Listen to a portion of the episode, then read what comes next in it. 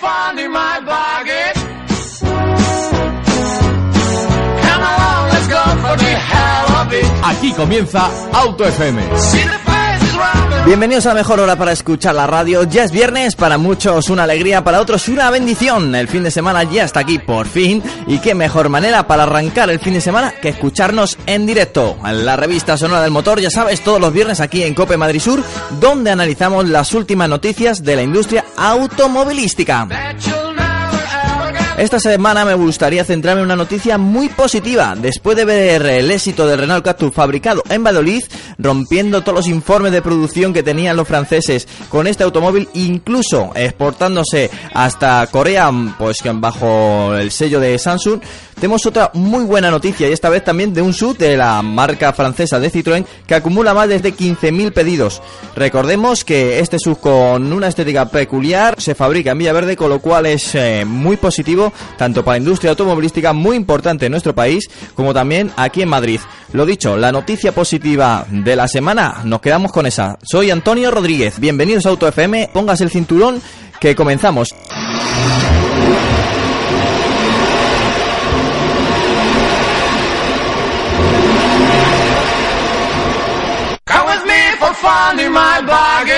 Bueno, y en el estudio me acompañan Alejandro Arostegui, bienvenido Alejandro. Hola, buenas a todos. Bueno, también me acompaña Álvaro Turiel, bienvenido. Buenas tardes. Enrique Naranjo, bienvenido. Hola Antonio. Y Juan Ávila. Buenas tardes a todos. Bueno, preparados, buena semana, espero que quitéis la tensión aquí en el estudio. Yo sé que ha sido dura, ya estamos de viernes, eh, a puntito de comenzar pues por esos dos días que nos merecemos. Pero bueno, qué mejor manera que para, para cambiar casi de aire que entrando aquí en directo a través de Cope Madrid Sur. Lo dicho, comenzamos de lleno. Esto es Auto FM. 89.7 FM, Cope Madrid Sur.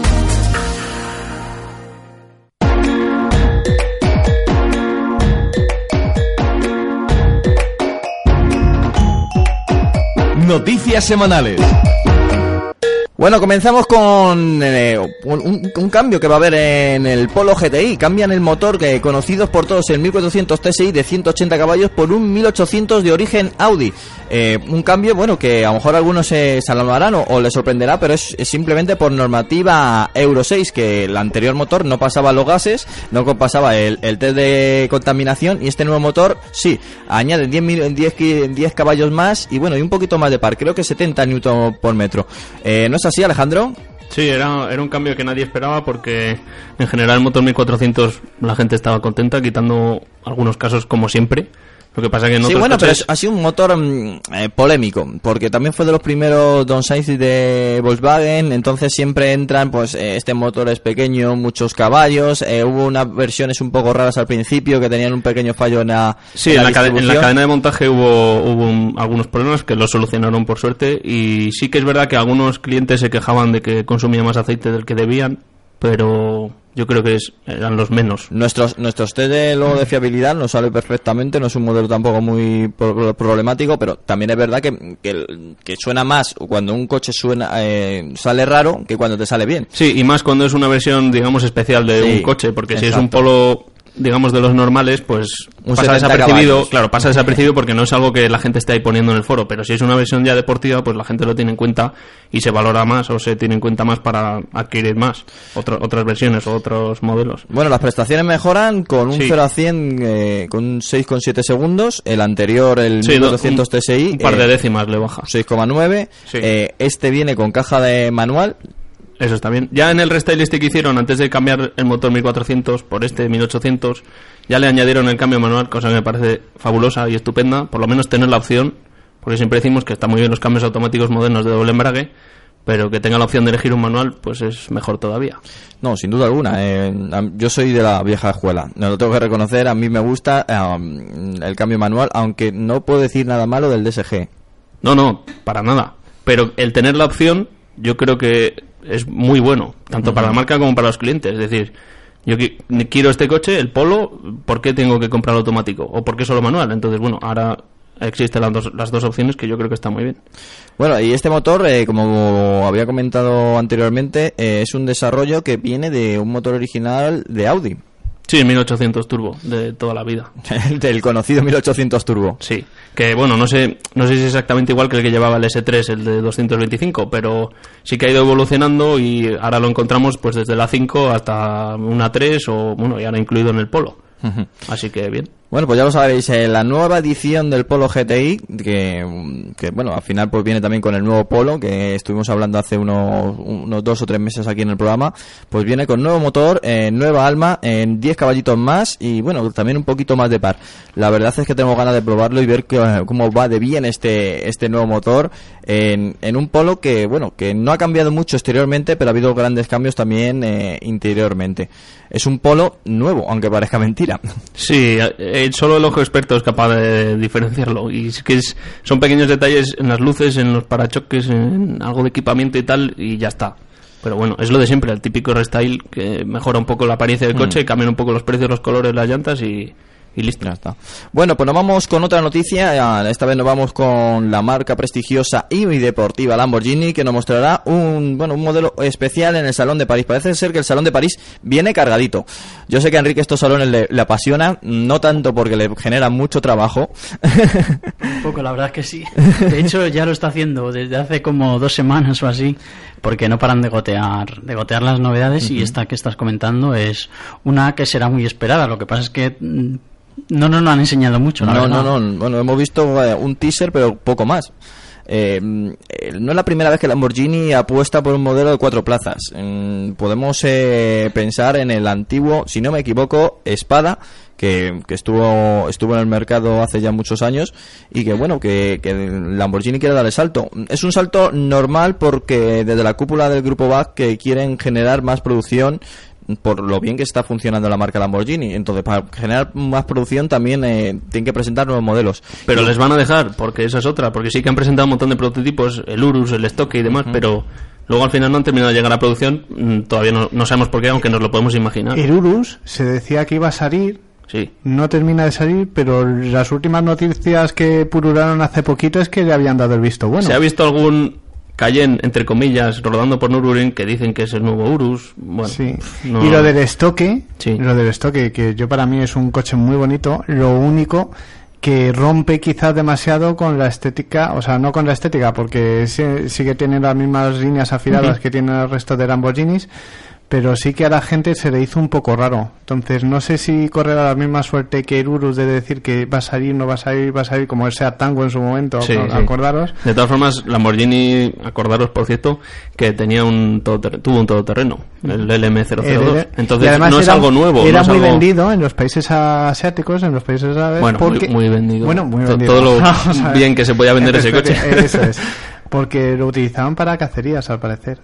Tenía una potencia descomunal, tenía una Sí, buena motor del punta, Countach, claro, o sea que- y, y se utilizaba. Bueno, y ¿eh? también por la gasolina era más barata que ahora, cosa que, que, También. que hay que decirla. Pero ¿qué, qué van a hacer? ¿Una berlina con motor turbo? ¿Un todoterreno con motor atmosférico? Pero, Es que no- ¿se no- sabe si viene relacionado con el estoque o si ya han dicho de antemano que no tiene nada que ver? Hombre, yo creo que realmente no se sabe nada, porque lo que lo que hay, lo que pasa es que enseguida se ha especulado con, con un coche de cuatro plazas, pero si miráis un poco la foto, pues eh, no, la- el trazo de las líneas, que es lo único que se ve, eh, apunta más a, a, a una berlina más de tipo coupé. Que Un el gran coupé, ¿no? Tiene Sí. pinta, a ver, eh, dice poco, ¿eh? las líneas tampoco Sí, adelantan poco, mucho, claro. pero mm, podría ser una especie de intento de hacer como el Aston Martin, que mm, Rapid. eh, eso es, el Rapid que puso las cuatro puertas y no DB9. quedó y no quedó nada mal. No. O sea, Pues fue un hace- ejercicio de estilo casi más bonito diría incluso que el Panamera. Igual que hace O sea, BMW mejor con, integrado. el, con el Serie 6 Gran Coupé o el Serie 3 Gran Coupé. Sí, o sea, el Serie 4 Gran Coupé, eh, perdón. en este caso, que normalmente suele ser muy complicado dejar algo bonito de cuatro puertas y con estética coupé, eh, si se parece, entre comillas, porque son trazos muy, mu- muy esbozos, ¿no? Es un esbozo muy ligero. A lo que vemos, yo creo que, que promete. ¿eh? Y creo que no debería tener nada que ver con el estoque, porque estas no son las líneas del estoque. A mí ese me gustaba, ¿eh? Me parecía muy espectacular. De hecho, el estoque todavía lo ves y dices, Sí. este coche podría salir ahora mismo producción y, y seguir pareciendo moderno, Sí. creo. Eh, ¿Tu opinión, Enrique, se quedará mm, como un concept car más o dará un saltito? Uf, pues la verdad es que eso es difícil de saber, ¿eh? Es difícil de saber porque eh, ni siquiera lo, lo hemos visto ni seguramente no lo vamos a ver hasta el mismo día previo a París porque Lamborghini suele ser uno de los que se guarda el secreto hasta el último momento y consigue que no se filtre por ningún lado. Pero bueno, a ver si cuando, cuando sepamos exactamente el tipo de coche que es podremos tener una mejor idea. Pero bueno, si, si hablamos de una berlina de estilo coupé con dos más dos plazas, pues tampoco sería nada raro porque al final eh, estamos viendo muchos deportivos o de marcas de prestigio que, que están apostando por ese tipo de carrocería. O y sea, que le está yendo francamente bien. Mm. Hemos nombrado el Panamera y yo creo que es uno de los modelos que, que, junto al Gaimán que más ha sorprendido que el salto que ha dado cualificativo a la venta de Porsche.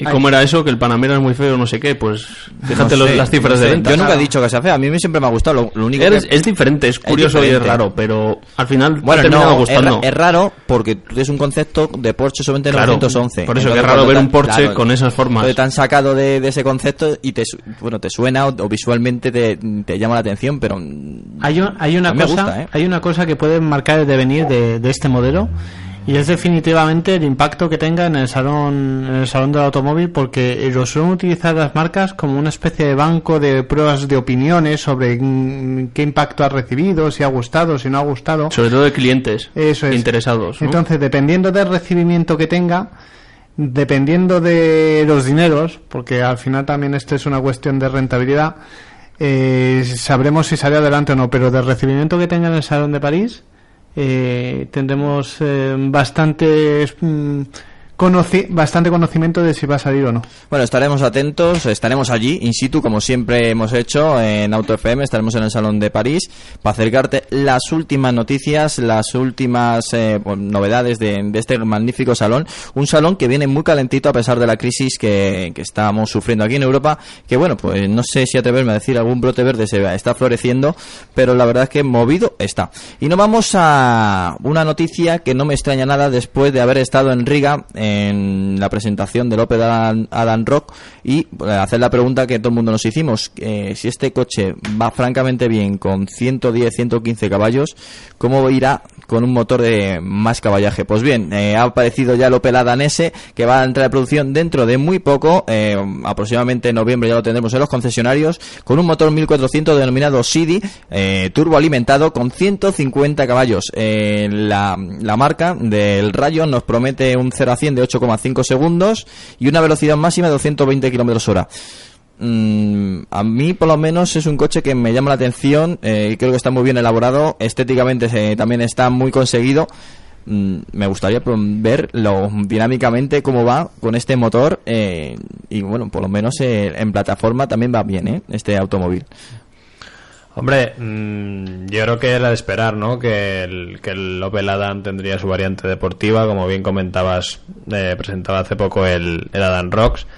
Y si es un chasis capaz de albergar 110 caballos, ¿por qué no 150? Y además con una estética muy pintona, que se eh, eh, asemeja muy bien al resto de, sus rivales y es un segmento que, que está en auge, es una, son los urbanos chic, por así de- denominarlos.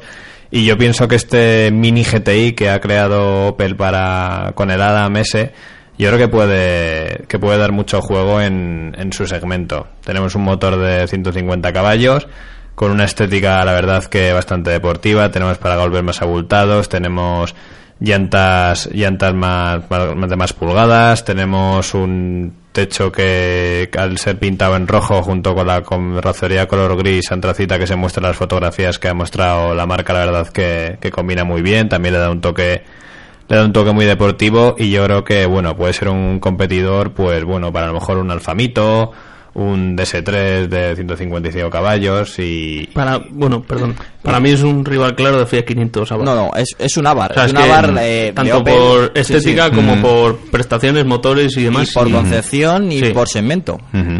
Sí, exactamente.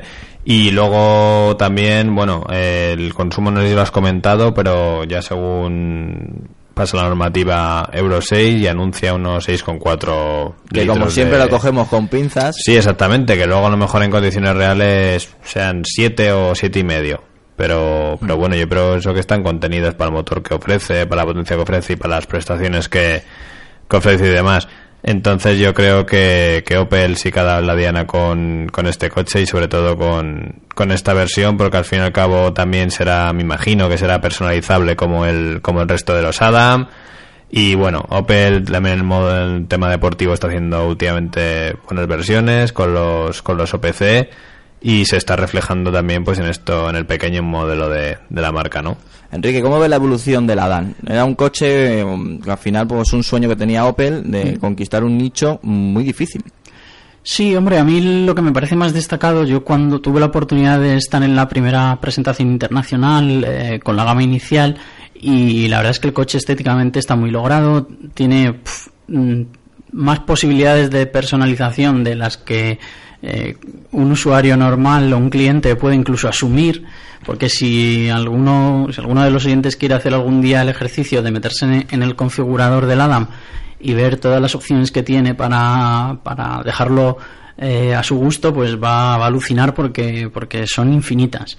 Eh, pero a mí en aquella presentación lo que más me dejó peor sabor de boca fue eh, fue el rendimiento de los motores atmosféricos que le faltaba un poquito de un poquito de garra y sobre todo que no estaban tampoco al nivel de tecnología Sí, de todo el conjunto. claro eh, ya por entonces empezaban a aparecer los primeros tricilíndricos con Mm. motor turbo un poco más potentes y bueno pues ahora tanto con la aparición de la nueva familia de motores de gasolina de un litro con tres cilindros que pudisteis probar vosotros Sí. en el Adam Rocks y ahora la llegada de este coche pues ese ese pequeño ese pequeño punto que faltaba ¿no? por rellenar en Mm. la gama pues ya está completo y bueno pues eh, ya ya tienes tienes un coche muy completo sobre todo ya te digo con sobre todo con el motor pequeño que yo todavía no lo he podido probar pero pero que pr- promete Pues lo tienes que probar porque va francamente bien, tiene una respuesta contundente y los consumos no son muy elevados, con lo cual, es más, te puedo dar el titular.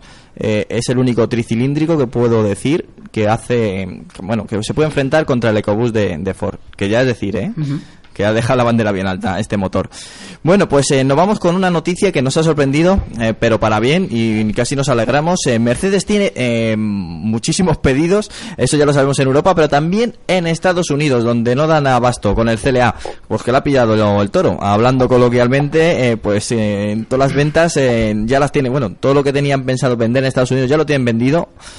Todavía quedan unos cuantos meses para terminar el año y aún así pues todo el stock ya lo tienen pues eh, bueno ya ya lo tienen adjudicado a los clientes de Estados Unidos Mm, la verdad es que algo pasa en Mercedes pero para bien han acertado en diseño en gama y bueno pues un claro ejemplo de cómo puede cambiar o, o reinaugurar una marca que de por sí de- tenía grandes ventas, pero acercándose a- alarmadamente para algunas marcas alemanas que la tenían como la, bueno, la niña bonita pero alejada.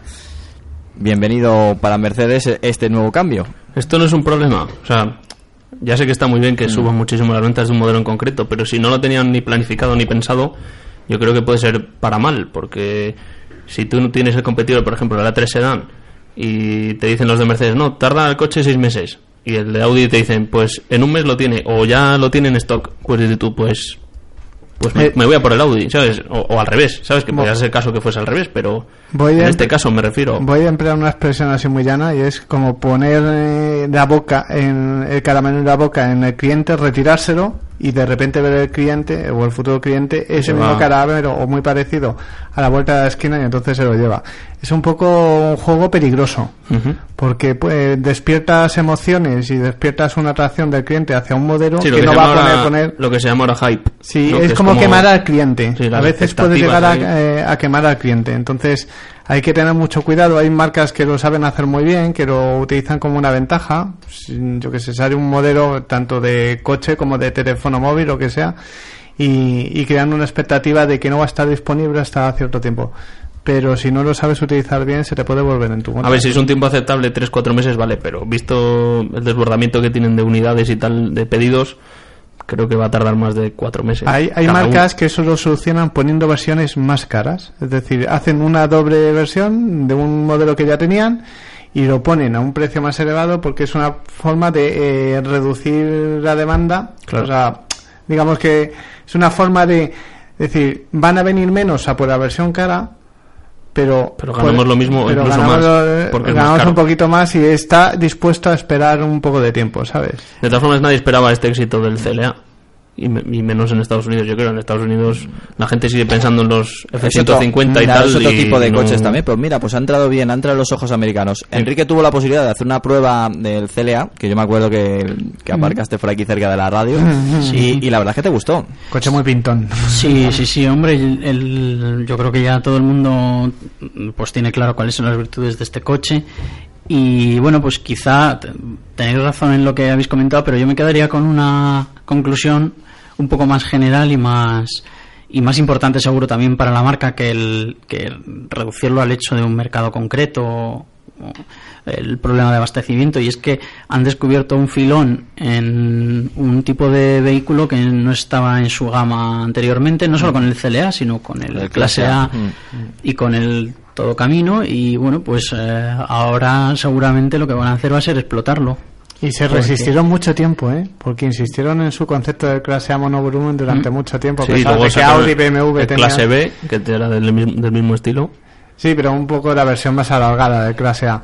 Sí, pero, seguía siendo tipo monovolumen. Sí, por eso, que, que se empeñaron, se empeñaron, se empeñaron y después con todo el cambio de filosofía de llegar al público joven y demás, lo han llevado de manera yo creo que bastante exitosa. O sea, mm, hay veces que revolucionar la imagen de la marca te puede salir rana porque los antiguos clientes no acepten esa revolución y no llegues a gustar a los nuevos clientes, pero en el caso de Mercedes yo creo que sí que lo está haciendo, lo está haciendo bien. Enlazamos la noticia del mercado americano con un modelo que se está vendiendo muy bien en Estados Unidos y que espera que la propia marca que vende este automóvil también lo haga en Europa. Estamos hablando de Kia, estamos hablando de su modelo Soul que vuelve a entrar a Europa después del anterior que salió, digamos que no salió muy bien, que, que le tuvieron que retirar por unas ventas muy bajas y viene esta vez también con una gama pues eh, que incluye mm, una versión eléctrica.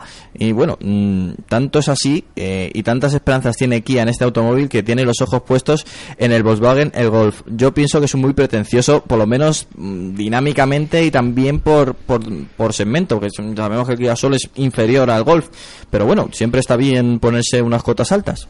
Son do- dos, mm, dos conceptos muy diferentes, yo creo, no Sí, que ver una eh, cosa sí, sí, claramente no creo que sea competidor de golf, porque no es, un- no es el típico Es, es compacto. más un tipo urbano con un diseño innovador Sí. y que rompe un poco para hacerse con un nicho que a lo mejor en los urbanos no estaba abastecido. El diseño un poco exótico, ¿no? En Estados Unidos se está vendiendo muy bien, ¿eh? es un éxito. En Europa, el anterior, que no es el nuevo, que va a entrar ya. Pero que era del estilo. Era muy parecido, Era sí, era muy Yo, parecido. yo creo que juega la baza este coche de el típico coche que queda muy bien en el salón de automóvil, que cuando lo ves dices, anda, qué rompedor, por fin sacan una cosa diferente, y después lo, eh, con las modificaciones que sufre para hacerlo comercial, o para hacerlo vendible, eh, deja de tener ese... Hombre, empezando por las llantas que suelen ser de 20 pulgadas, pues luego en la calle unas llantas de 20 pulgadas muy prácticas no son. Entonces, Claro, si, pero- si le ponen unas llantas muy vistosas de 20 pulgadas, pues ya, qué, qué chulo. Luego lo ves Claro. y dices, vale, no, no era el prototipo, pero bueno. Hay, hay muchos que se parecen bastante. Sí, no, este se parece mucho, pero me refiero por eso, que se queda, que quizá queda más bonito en un salón de automóvil a veces que este tipo de coches que después vistos en, en calle, ¿no? Pero es opinión personal, ¿eh? no. Bueno, ya sabemos que, que a Juan el Kia Soul no le hace mucha gracia. No, y luego, luego hay que ver también la, la, la variación de gustos en el mundo de, de los vehículos. Porque Sí, en Estados Unidos ah. se vende bien y resulta que aquí no. Y Pues por la mentalidad. Bueno, vamos, a, vamos a dejarle que se mueva en Europa este nuevo Soul y ya lo, Ah, sí, sí, ya por lo veremos. supuesto. Ya lo veremos resultados. acuérdate, el Ah, sí. Cuf eh, japonés, aquí en España eso es una rara avis, pero en Japón pues ese tipo de coches cuesta mucho. Es que Claro. los mercados para eso tienen gustos muy... Bueno, el, el sofá, el baño, como lo denominaban. Era, era Si es que tenía un felpudo y todo, bueno, es Claro, una maravilla de una maravilla. Era como estar en el salón de casa. Bueno, y seguimos en el mercado norteamericano. Eh, nos vamos a hablar de San John, que quiere dar el salto directo a este mercado tan especial, tan por sus ventas, porque liderar allí el mercado es eh, liderar el mundo prácticamente em, hablando de coches, y porque, hombre, eh, San John, eh, con la apuesta que está haciendo su marca, bueno, la marca que está detrás, que la compró en el 2011 Mahindra, eh, con la- está insuflando dinero para crear eh, automóviles tan, bueno, tan sugerentes como el nuevo Corando y futuros que veremos también en el Salón de París, por cierto, que hablaremos de ellos, pues quieren también dar el salto a Estados Unidos. Bueno, ya sabemos que un salto de este tipo se merece pues eh, un desarrollo de 3, 4 años, pero bueno, ya tienen sus ojos también puestos en el mercado americano. ¿Conseguirá el éxito que está consiguiendo poco a poco en Europa y en países emergentes? Ya lo veremos. Sí, habrá que verlo porque es lo que hablábamos antes. Los gustos son diferentes. Entonces, no sé cómo lo ha hecho Ford, por ejemplo, con lo del coche global. Porque vender el mismo coche en un montón de mercados diferentes. Y lo Hombre, está vendiendo asumes que en ¿eh? unos se Sí, vende por mejor eso- y otros peor, pero, Sí, pero- está claro que eh, tienes que hacer una mezcla muy... Claro, tiene que ser un coche que guste Muy prácticamente en todo el mundo. Entonces, Sí. eso me Eso es muy complicado, ¿eh? Mm, Complicado no es, me parece lo más difícil del mundo. A ver, eh, a lo mejor mercado americano, mercado mm, asiático y por ahí puede que sea más fácil, ¿no? Los coches australianos, los americanos, tipo gran, gran berlina, siempre me ha gustado. Ahora, en, eh, eh, compaginar eso con el europeo y el japonés, ahí ya es... No sé. Es- Pues eso, que tiene mucho mérito y, y veremos a Young qué tal se le da el diseño global, Lo veremos, digamos. Bueno. Bueno, nos vamos con, con otra noticia que, que hablar de Fiat es hablar de 500, pero esta vez de un 500 elevado con tracción 4 en algunas variantes. Eh, bueno, estamos hablando del Fiat 500 que ya ha sido cazado eh, su versión casi definitiva en la calle, en Italia. Eh, la versión 500 se sumaría a la 500C, la Cabrio, la 500L, eh, la monovolumen, la, la, la 500L Trekking. Bueno, al final, el 500 como base de Fiat. Le está yendo bien esta... mm, bueno, bueno, por lo menos esta estrategia, pero ha abandonado al Bravo, ha abandonado al Grande Punto, ha, bueno, ha abandonado toda la gama. Ha visto dónde está el 500. filón y ha dicho eh, 500 hasta el infinito y más allá. Y de hecho yo creo que ahora mismo ponen un 500 en la parrilla de Fórmula 1 y a no se le va mejor con el 500 Hola, lo que ha dicho. que con el Ferrari. O fíjate. con una bar, si es una bar.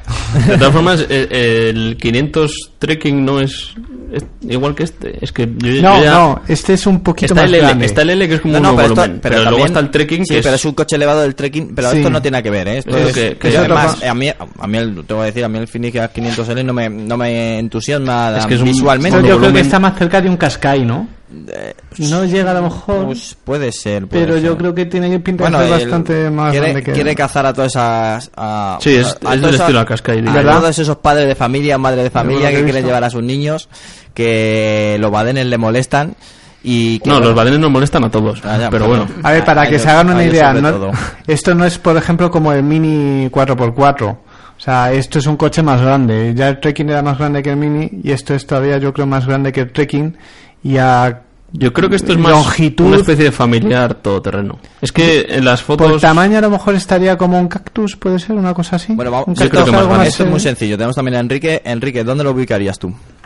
Pues la Es que no es fácil, ¿eh? No es fácil. No, no es fácil. Eh, Yo entiendo que, que debe estar por los 4,2 metros, que es el, digamos, un calco como el Renegade, que es el primo hermano que ha sacado Jeep ahora, que, que se basa en él claro, y, y, y bueno, pues yo entiendo que debe estar, debe estar por ahí, por ese. Para por- que nos hagamos una idea, 4,2, 4,2, ¿no? ¿Dices? Sí.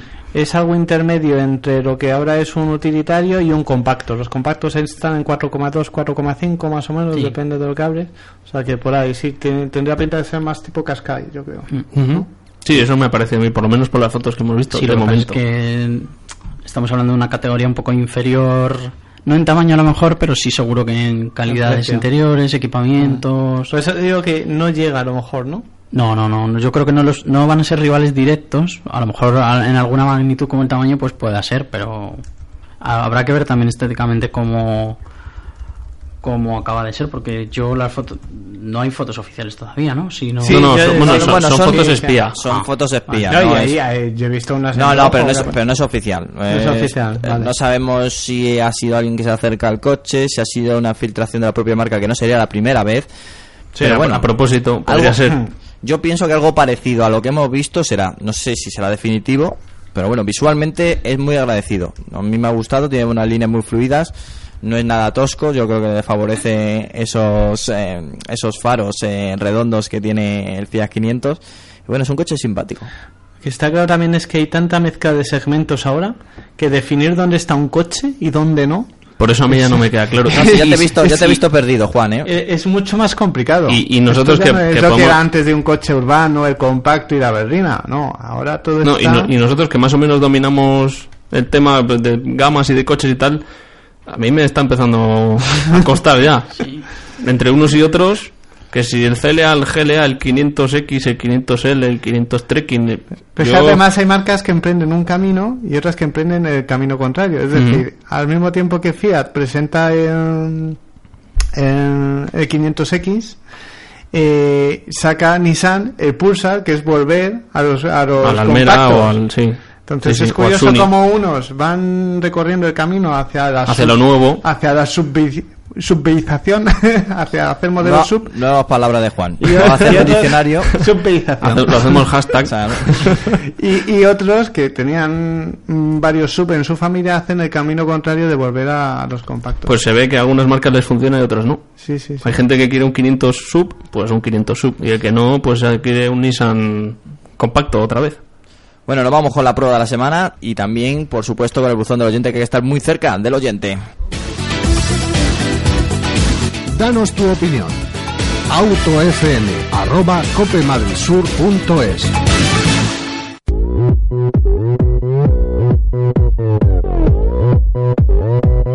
Open Gangnam Style.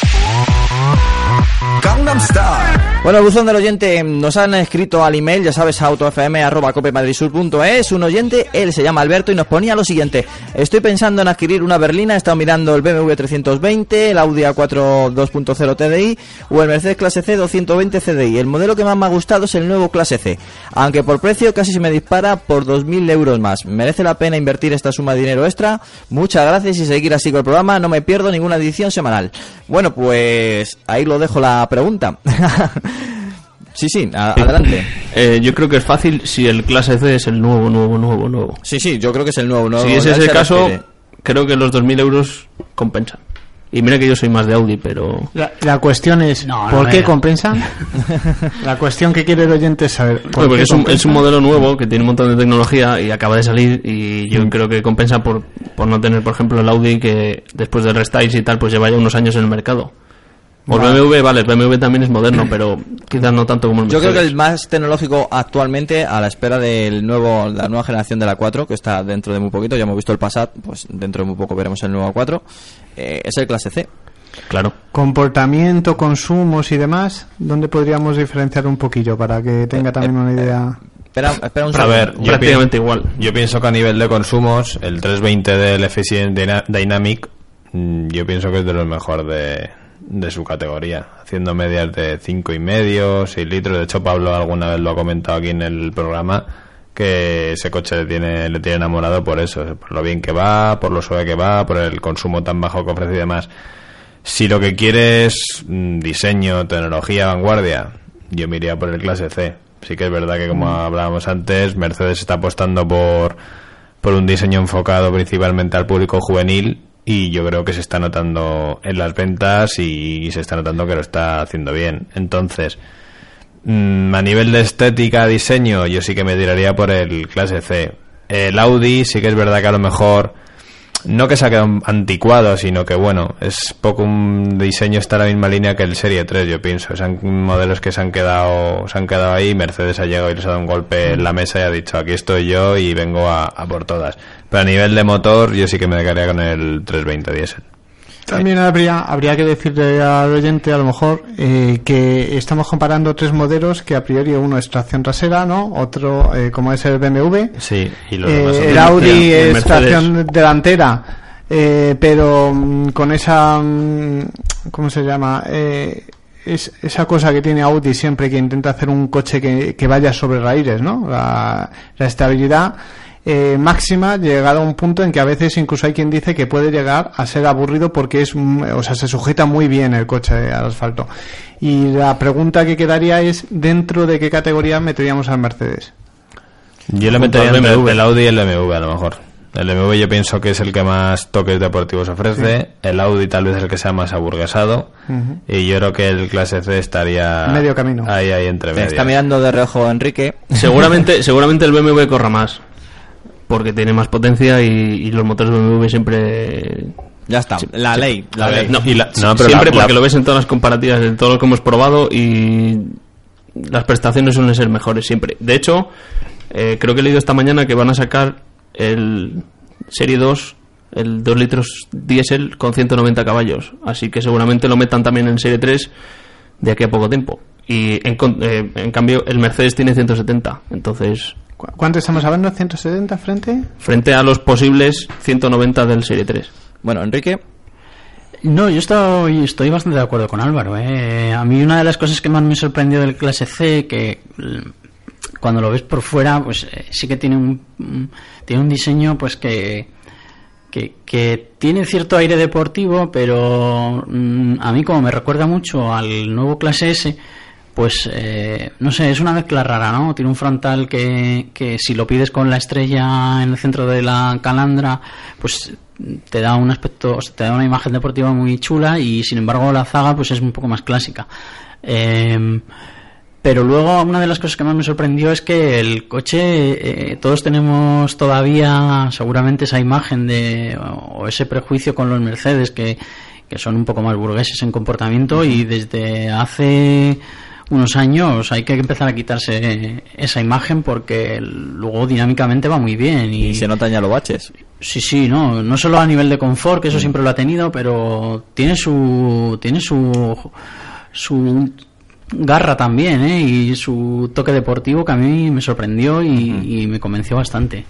Y luego, evidentemente, pues eh, tiene esa ventaja que es todo mucho más fresco comparado con, con Audi, que probablemente el año que viene ya le toque cambiarlo, y, y BMW, que es un poco más moderno, pero al- el último cambio pues fue más bien ligerito, el interior no ha evolucionado demasiado. Se está pidiendo a gritos un nuevo diseño interior. Mm, Sí, pero bueno, eh, ya sabemos cómo son los alemanes. Bueno, los tres son alemanes, ¿no? Pero, eh, Pero BMW, BMW en Es eso... que BMW yo creo que, se- a ver, ya lo hablamos la semana pasada, BMW en el aspecto de interiores es muy sobrio, es muy tosco, es muy muy alemán, siempre la información dirigida totalmente hacia el conductor, en el aspecto de el conductor es el que lleva la máquina y la información va a ir dirigida a ti con un puesto de conducción que mucha gente no le gusta porque se te sientes como muy recogido, muy encajonado. Que es como debe ser. Exactamente. Aunque a la gente no le gusta. Sí, hay mucha gente que el, el puesto de conducción de un BMW Sí, le agobia igual, le agobia el hecho de tener tan cerca el- el- la, la palanca de A mí cambio. me gustaba mucho SAS por eso, ¿eh? Ah, no, a mí Sí, personalmente todo me- me, gusta más, por ejemplo. conductor, sí, sí. Que Pues no por eso. ello deja de ser incómodo, sino no. que bueno, para gustos los colores. Lo que siempre decimos, hay que probarlos. Mm. Sobre todo. Sobre todo porque a ver si va que- a ver si va a comprar uno y va a decir, pues Bueno, tampoco. Pues, pues le- eso, hay que probarlo. Pues le decimos a Alberto que se acerque, bueno, parece ser que ya se ha acercado al concesionario, que los pruebe y que, bueno, que elija y que elija va, va a elegir bien, pero bueno, que si eh, se debe gastar 2.000 euros más y los tiene y no se resiente mucho su cuenta, que ya va a hacer una gran inversión, por cierto, pues que vaya por ello porque no se va a arrepentir. Ahí le dejamos la puntita a Alberto y que, bueno, que muchas gracias por escucharnos. Y ahora nos vamos con la prueba de la semana.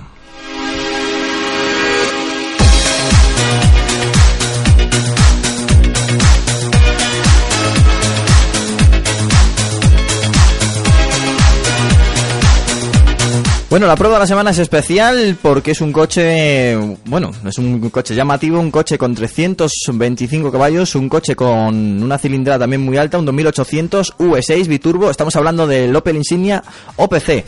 Bueno, pues Álvaro ha tenido la oportunidad de probarlo, de tener delante, bueno, delante suya el volante con el cual ha trazado las curvas de este imponente Opel. Bueno, una gran berlina eh, donde, bueno, por rueda no será tampoco. No, no, porque lleva nada más y nada menos que una 255, perfil 35 montado sobre una llanta de, de 20 pulgadas. Me da miedo A ver, cambiar eso, ya, ¿eh? ya de por sí el coche da miedo, o sea, tiene una imagen muy imponente, es un coche de 4,80 metros de largo, con una anchura de 2,08, con paragolpes abultados, eh, con rejillas en los paragolpes, el paragolpe delantero también que denotan mucha agresividad, las llantas de 20 que comentábamos antes, las dos salidas de escape en el difusor trasero. Por tanto, es un coche que la verdad que, que impone. O sea, se, se ve un, un tocho, hablando, hablando claro, se ve muy, muy imponente. Luego, a nivel de, de interior, la verdad que es una berlina de pura cepa, muy espacioso por dentro, muy bien rematado. En este caso lleva unos semi-bucket delanteros, unos recaro típicos ya que se han visto en el Astra PC y demás. Y luego en la parte trasera también un espacio bastante amplio pero por ejemplo no van como otros modelos deportivos que van también con forma de, de bucket en la parte trasera. O sea que, que de cara pues sigue conservando esa comodidad de una berlina, pero con, con la esencia deportiva. Luego en este pequeño restyling que le hicieron sí que cambiaron el cuadro, que en este caso pasa a ser digital la parte central, donde se encuentra pues la velocidad, temperatura de aceite, voltímetro, temperatura de agua, o sea que en este aspecto viene muy completo, además de ofrecer pues todo lo que te ofrece el volante multifunción lo puedes ver en la pantalla, pues información del navegador, información del sistema de audio y, y demás. Luego también con, con la consola central, con la pantalla táctil que, que tenemos de, de 8 pulgadas. la Que verdad- todo esto en- es el, lo podemos encontrar en el nuevo Insignia, en la, el último restyling que ha Sí, recibido este modelo. Sí, y, la- y sí se nota, ¿eh? Porque curiosamente cuando los días que lo tuve, aparcado lo mío un insignia, un insignia no- Anterior. anterior, y la verdad que sí, hombre, el OPC sí que destaca por lo que hablamos, por su anchura y demás, pero sí que se nota los faros traseros, los faros delanteros, el interior, sí se nota aquí que ha dado un salto más a nivel cualitativo respecto a otras otras berlinas Aparte de, que es de una berlina segmento. de éxito, porque es una berlina, bueno, se ha vendido muy bien en Europa. Sí, sí, es un coche que, que cuando salió la verdad que la gente dudaba un poco por el nombre, joder, cómo lo han cambiado a Bet, de Vectra Insignia, pero, pero bueno, yo pienso que en las marcas también hay que hacer un parón y empezar una nueva etapa y yo creo que, que sí que tuvo bastante éxito y demás.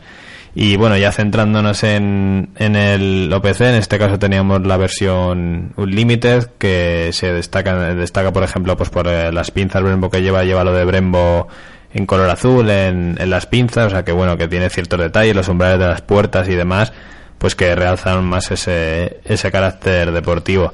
Es un Como- coche deportivo, eh, pero bueno, que también con tinte de gran turismo. Sí, sí, o sea, como mencionabas antes, lleva un motor 2800 V6 biturbo, que la verdad que funciona francamente bien. El sonido es espectacular, o sea, emite un, bra- Un- un un bramido por el escape brutal. Y a bajar vueltas, sobre todo, es cuando mejor suena, ¿no? Cuando encima nosotros tuvimos la versión automática y a mí me recordaba un poco esos V8 que sonaban en su día que se nota cuando tiene un cambio automático y demás y la verdad que el sonido era espectacular. Sí que es verdad que si tengo que criticar algo del coche es el cambio automático, me ha parecido lento, no tanto en modo automático sino sobre todo en modo secuencial. Me parecía algo lento y algo brusco el cambio el cambio de Quizás marcha. el, el cambio de marcha no merece el coche.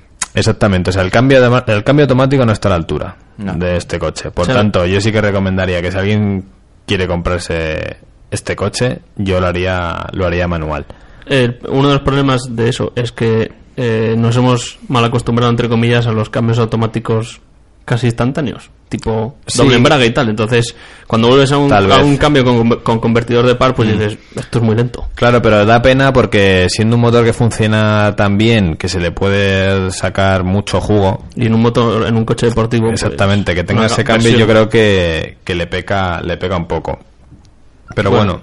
bueno, eso ya un poco función de gustos. Yo pienso que, a ver, la persona que se compra este coche no se va a ir a hacer un tramo de montaña, ni mucho menos. Pues es bueno para ir por autovía cómodo, relajado, que en un momento dado quieres adelantar y le hundes el pie derecho y el coche responde, sale, sale como una bala, yo creo que es lo, lo que buscan, ¿no?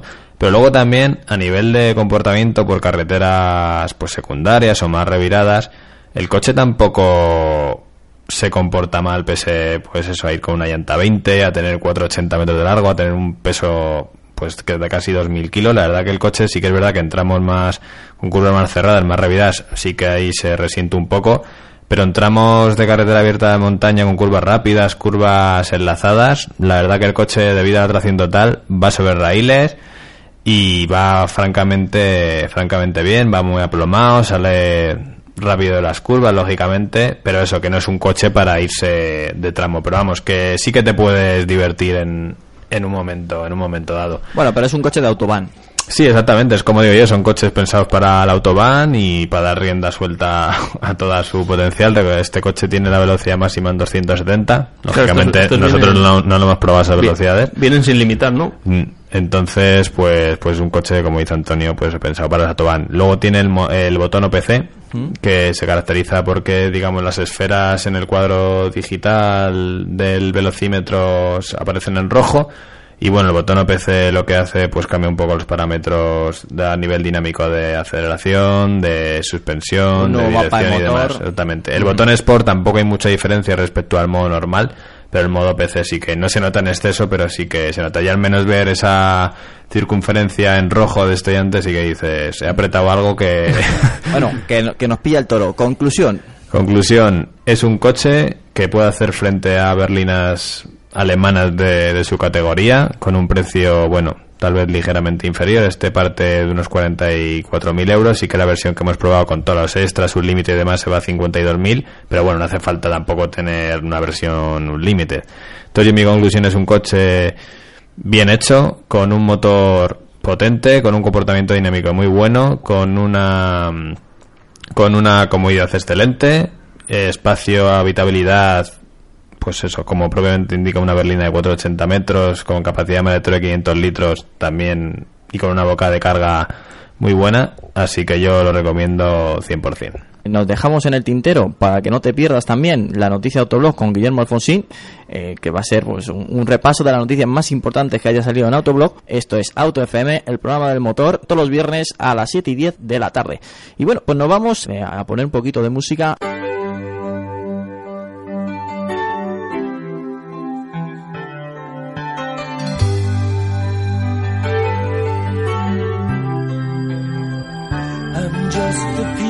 Pieces of the man I used to be.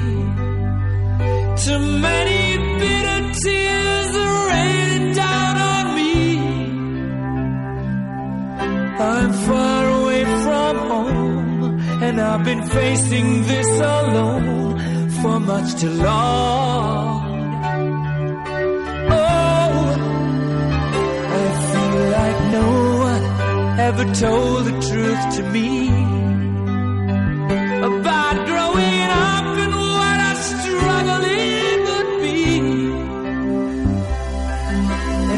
tangled state of mind, I've been looking back to find where I went wrong.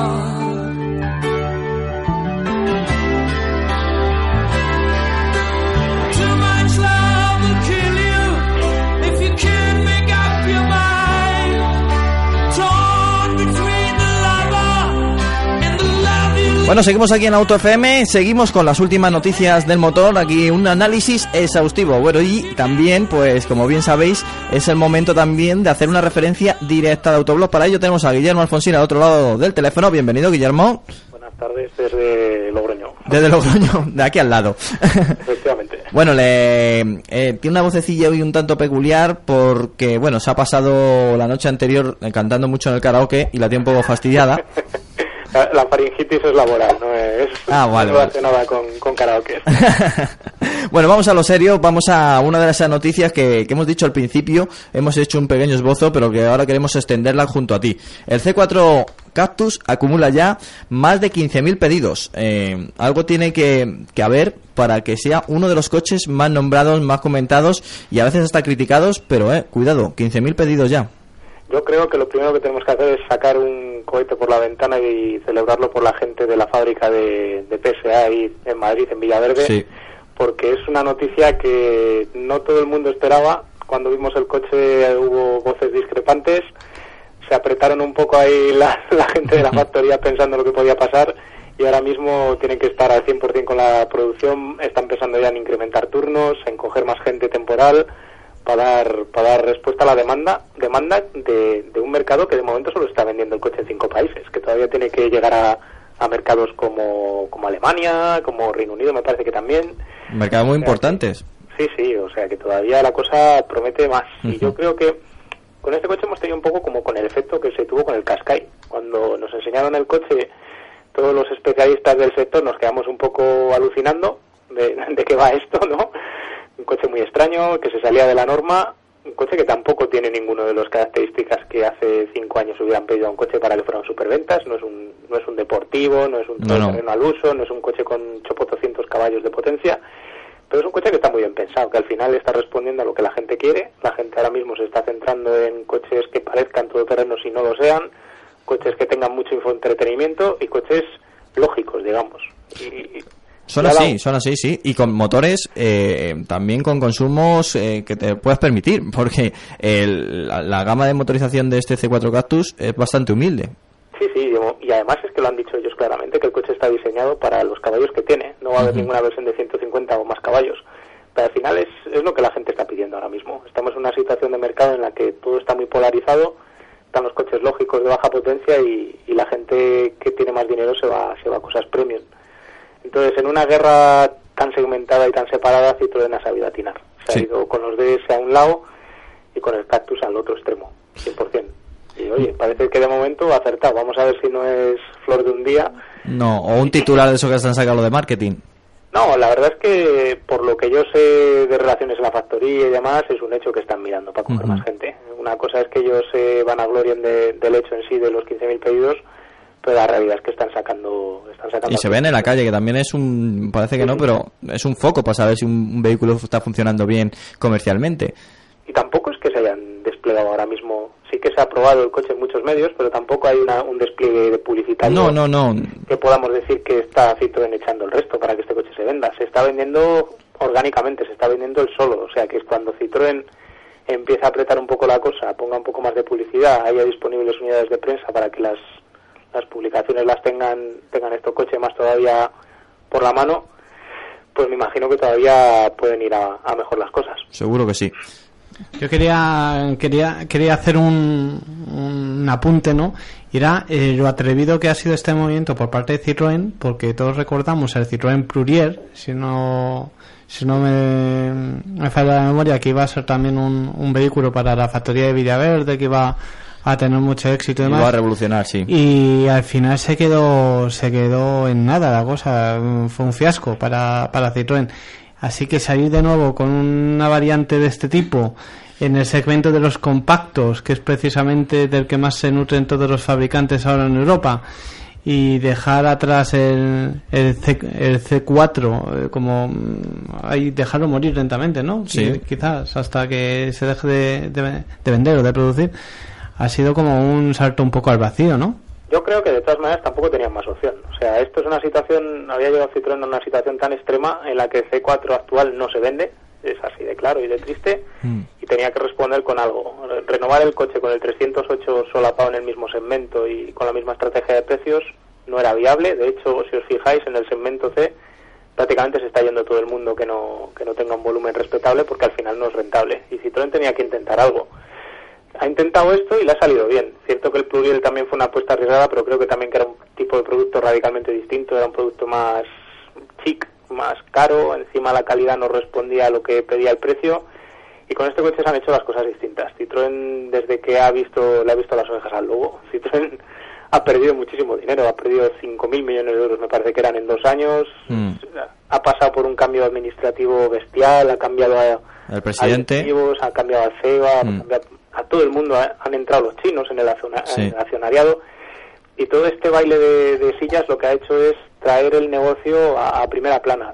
PSA hasta ahora estaba subsistiendo, voy a decir, hacía un poco lo que el gobierno francés también le, le incitaba a hacer a través de programas de ayuda y demás, y ahora ha dado con una serie de, de directivos que realmente tienen el beneficio como, como objetivo, que es como tienen que funcionar las empresas al final, no pueden ser ONGs. Mm. Pero en Francia hemos estado viendo durante muchos años que las marcas Renault, Peugeot y Citroën han estado trabajando un poco sin mirar por, por ganar dinero. Entonces, PSA ha roto con esa, con esa historieta, con esa falta de cultura de, de querer hacer dinero y este es su primer producto que está pensado por y para ellos. O sea, es un coche de, de bajo coste de producción y es un coche de, de bajo coste también de compra.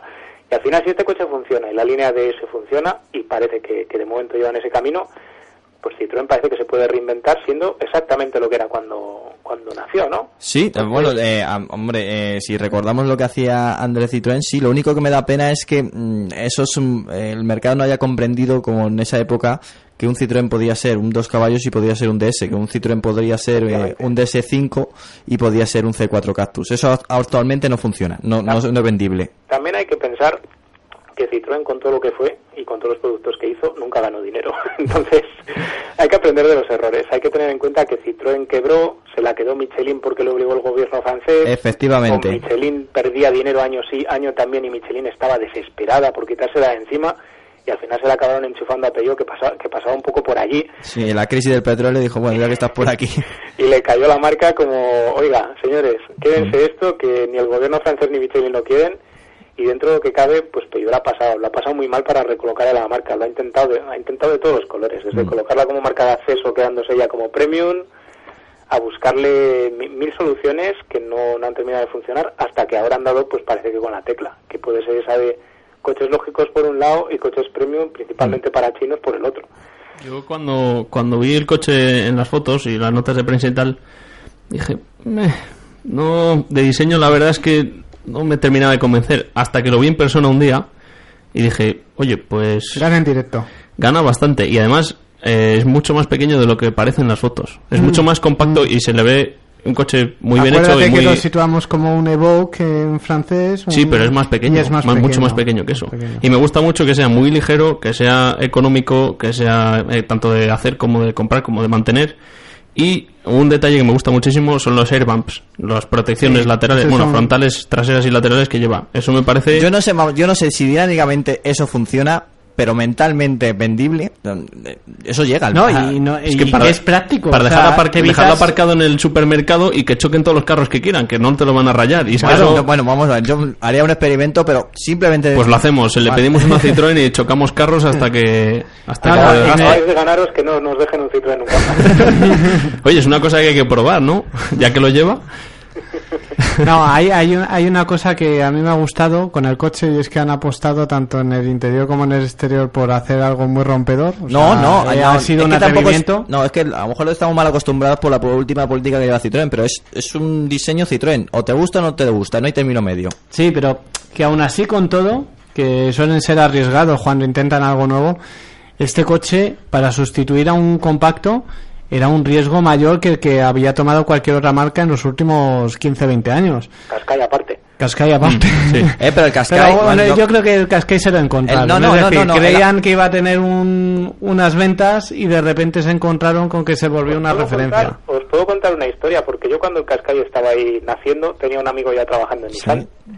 Y sinceramente, lo que era el departamento de diseño y el departamento de ingeniería, realmente creían que el coche iba a ser el bombazo que luego fue. Lo que pasa es que cuando llegaron el momento de hacer planificación de producto, planificación industrial, cuántos fabricamos al año y demás, pecaron de conservadores. Así que luego pasó lo que pasó, que había listas de espera de seis meses, de ocho Claro. meses, aceleraron la producción, vino la crisis, la frenaron, tenían una campa llena de coches. Fue un poco un desbaratiesto, pero realmente la- la- lo que era el seno de la compañía creía en ese producto. Y al final esto es un poco cabezonería. Nissan, por ejemplo, con el Almera sabía que no podía hacer nada contra el, contra el Golf. Daba igual lo que le hiciera al Almera, ya podía ser el mejor coche del segmento que iba a seguir sin venderse.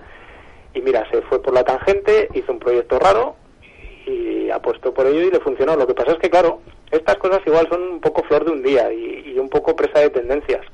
Si lo pensáis, ahora el ya funciona muy bien, llega la segunda generación, todo el mundo está por los crossover, aparece Citroën con este producto, que además recorta en precio a todo lo que hay en el segmento C, y como el, este coche empieza a funcionar, pues los demás fabricantes van a mirarse en el espejo y van a decir, hombre, voy a hacer yo también una cosa de estas. Hombre, eso Yo- seguro. Yo, yo lo que no estoy tan de acuerdo es el precio, que, que ha sido uno de los motivos por los que se han puesto muchos ojos en este coche. Y al final empiezas a equiparlo, te empiezas a poner cositas que si esto, Tan barato, otro. tan barato como y dicen, tan barato, yo creo tan que no es. es, porque por 20.000 euros tienes un coche 90 100 caballos y por 20.000 euros hay muchos coches ya muy bien equipados. Que estáis hablando de Citroën. O sea, Ya, ya, ya, ya, pero por- un sitio donde vas al concesionario y te- el tío solo por entrar por la puerta te baja mil euros. Entonces, claro, la política comercial de cada marca es muy distinta y cuando estás enfrente de Citroën sabes que si vas al concesionario el coche va a bajar muchísimo y eso al final es un problema porque nos han viciado a esto de la, de la Sí. semana fantástica. Durante muchos años lo estuvieron haciendo y se Sí. lo intentaron quitar con el tema de la seguridad y Creative y no manera, y y siguen jugando así, o sea, siguen siendo coches que de tarifa son mucho más caros que, lo, que luego lo que compras en el concesionario. Pasa un poco como con Renault, que el coche X te vale 30.000 euros, llegas al concesionario y ya vale 28, Mm. Independientemente de que no hayas discutido ni llorado todavía con el comercial. Yo, bueno, yo quería comentar una cosa y es que a mí el que sea el coche más barato, porque en parte tiene menos equipamiento, sabes que por ejemplo le falta el cuenta revoluciones, reloj de temperatura al agua, las ventanillas traseras se abren en tijera como los tres puertas. Eh, hay- a mí que quiten cosas para que sea más barato, no sé si me termina de convencer. ¿Sabes? Y realmente hay muchas cosas de estas que, que comentas que no se quitan por coste. Por ejemplo, el cuentavueltas. El coche lleva un display digital para, para mostrarnos la información. Sí. Toda la- todos los coches ahora con inyección electrónica llevan un medidor de cuenta revoluciones metido en la centralita. Mostrar esa información en un panel en un panel digital son que cinco minutos de programación. O menos. No es más. es que- Al final es un poco una manera de demostrar que ellos lo que quieren hacer es algo mm, no sé cómo explicarlo, minimalista, más sencillo de entender para, para el consumidor. No sí, el pero no, interior es minimalista, pero no deberían quitar cosas esenciales. A mí en cuenta revoluciones, si el coche es automático, bueno, tiene un pase, pero si es manual, no sé, por lo menos una información, no sé, digo, estaría bien. razón. Yo tampoco creo que, o sea, yo reconozco que por ejemplo los Smart pues venían sin cuenta revoluciones y luego era un extra que se ponía en relojito. Este no sé si tiene ese extra, pero que yo sepa no, entonces que lo hayan quitado a mí no me termina de convencer, lo siento mucho. Vale, coche más barato, ¿cuánto más barato? ¿15 euros? ¿20 euros? Es que 30 euros. Al final, yo creo que, y, y es como funciona, es como lo de las ventanillas traseras. Se hacen clinis con, con usuarios potenciales y, les, y se les pregunta, ¿usted cuántas veces baja la ventanilla trasera? Pues yo la bajo una vez al año, porque si llevo los niños la quieren bajar y no les dejo por si sacan la del brazo o sacan la cabeza. Sí. ¿Cuánto ve usted el cuentavueltas o, o tal? Y al final esto es lo que marca un poco el- la línea del producto. Quiero pensar y quiero creer que si se han arriesgado a hacer estas soluciones son porque ellos creen sinceramente que eso es lo que el cliente está demandando. Claro, eso es. Y mientras el mercado responda, pues le funcionará. El único riesgo que le veo yo a este coche, hoy por hoy, es lo que pase de aquí a un año y pico. Porque es un coche que tiene que demostrar que es fiable, PSA tiene que demostrar que todas esos malas famas y malos hábitos que ha tenido durante algunos años en la, en la última generación, pues ya son cosas del pasado y es un coche que está bien construido y que no va a dar problemas. Y, Y si eso pasa, pues eh, vamos, funcionará. Y se han Funcionará. arriesgado además con una cosa que parece como veneno, ¿no? En los coches franceses, la electrónica. O sea, poner tanta electrónica en un coche francés es como, madre mía, madre mía, ¿dónde me meto, dónde me meto? Y al final, eh, tú entras en el coche y, te- y es una sensación parecida a entrar en casi una nave espacial, ¿no? Porque no hay prácticamente elemento analógico por ningún lado. Sí, ahora son todo pantallas A ver cómo resulta en el largo plazo todo ese tema para Citroën. Yo quiero, quiero creer que funcionará esta vez. Bueno, pues eh, como bien has dicho, el tiempo lo dirá. Por ahora está siendo un éxito. Yo creo que te- seguirá siendo un éxito. Y por el bien también por la industria española de automovilismo. Y por, bueno, por, también por la, por la fábrica que tiene en Villaverde, que así sea. Y ahora nos saltamos, nos vamos a una prueba muy especial que habéis hecho esta semana en Autoblog. Eh, el Clio RS por fin entra en Autoblog. un año y pico después de pedirlo. Y bueno, pues mm, es un coche que por aquí también ha pasado y posiblemente en muchos puntos comunes vamos a coincidir. El Clio RS ya no era lo que era antes. Yo soy un quemado, hay que aclararlo. Entonces, lo que yo opine, todo se puede rela- relativizar, ¿no? Lo que pasa es que yo me he encontrado con un coche, como ya lo habéis probado todos, menos el pobre desgraciado de Guillermo, pues ya os había leído a todos y más o menos me podía hacer una idea de lo, de lo que esperar. Pero me ha sorprendido porque me he encontrado un coche que es como un Golf GTI, un coche bueno en todo, especial en nada. Y venía de, de un Clio RS que para mí era el mejor utilitario deportivo que- que he probado nunca y se pierde un coche que, que era todo un icono para una generación y se gana un coche que es, pues eso, bueno en todo, pero especial en nada. Y al final eso es un poco triste, ¿no? ¿No piensas que el hueco que ha dejado el Clio RS por tamaño lo puede ocupar a lo mejor el Twingo? Esto está un poco relativo, ¿no? Porque ha crecido tanto el Clio y ha cambiado tanto de perfil de comprador, lo comentábamos en la prueba, que, que ahora este coche igual es más para una persona de 30, 35 años con hijos, que busca un coche rápido, que le solucione la vida para todo, que sea versátil. Y sí, probablemente pues lo que ha crecido él le deje espacio al Twingo para ser un coche más radical. También es verdad que, que dijo Carlos Gons que, que iba a haber versiones Gordini, que los coches Gordini van a ser más radicales, que, que los RS por eso se pueden ablandar un poco, porque luego van a venir los otros que van a ser más radicales. Así que, pues como con Citroën, I want to believe, quiero creer. Quiero creer que vendrá algo mejor después, pero las promesas se las lleva el viento y hoy por hoy es el coche que hay. No digo que es un mal coche, porque no lo es, pero es un coche rápido, cómodo, versátil y si te quieres divertir en el curva a curva, hay opciones mejores en el segmento. Y eso antes no le pasaba al Clio. ¿A quién pondrías por delante? Fue Fiesta ST, sin duda. Además es manual, que es que el, el Ya- Clio- ya somos el dos, tema- El tema de la caja de cambios del Clio a mí me ha dejado obcecado con el tema, sinceramente, porque es una caja que, como dice Renault, cambia de marcha muy rápido, otra cosa es que te haga caso muy rápido. Porque de, de que tiras a la leva, que empieza a cambiar, puedes contar uno fácilmente. Sobre todo, sobre todo en, redu- en reducciones, ¿no? Por lo menos el que yo he probado sí. Pro- Sí. No sé quién, con quién hablé el otro día que me comentó que su unidad hacía justo lo contrario, que cambiaba bien hacia abajo y cambiaba mal hacia arriba. El problema es que han querido ser muy conservadores con, con la programación del cambio. Y yo me imagino que han querido cuidar bien la caja, que no sufra, que no haya problemas de fiabilidad. Recordad que el Clio RS anterior tuvo una llamada de revisión porque se le rompían las cajas de cambio y han tirado a lo seguro. Es muy, muy típico de los Clio, desde el 172, por lo visto. No voy a decir nada. poner- No, no, ya se sabe todo, ya se sabe todo. Pero bueno, sí, han dado mucha guerra antes y me imagino que han querido ir a lo seguro, no apretar mucho la caja, experimentar con estas cosas de manera pausada. Pero al final es una cosa que, jolín, cualquiera puede pensar, un segundo no es nada, o, o entre que tiro la leva y cambia, pues seguro que cambia más rápido que yo, pero al final cuando estás entrando en la boca de la curva y vas quitando marchas y tú quieres llegar a segunda y el coche todavía está en tercera, ya te has metido al vértice y ¡pam! cambia de marcha entonces, te deja un poco fuera de juego. Es un poco como el coche está haciendo lo que quiere y tú estás negociando con él a ver si hace lo que tú le estás pidiendo. Pues podrían fijarse en Volkswagen y hacer una versión manual, igual que con el GTI. Digo, Efectivamente, se no estaría mal. Yo- nosotros lo proponemos desde aquí. Yo a creo ver si que, nos hacen caso. hombre, que el Clio, el Clio RS con, mm, con una, una versión Con cambio manual sería ya. Podríamos hablar de otro tipo de coche también, ¿eh? Sí. Necesita muelles más duros, necesita amortiguadores más secos, necesita otra puesta a punto también. Yo creo que, que no es solo, o sea, la- es la caja de cambios sí, pero le faltan muchos más factores. También el motor, siendo mucho más rápido, gastando mucho menos, siendo más efectivo y todo lo que queráis, es un motor sin carácter ninguno.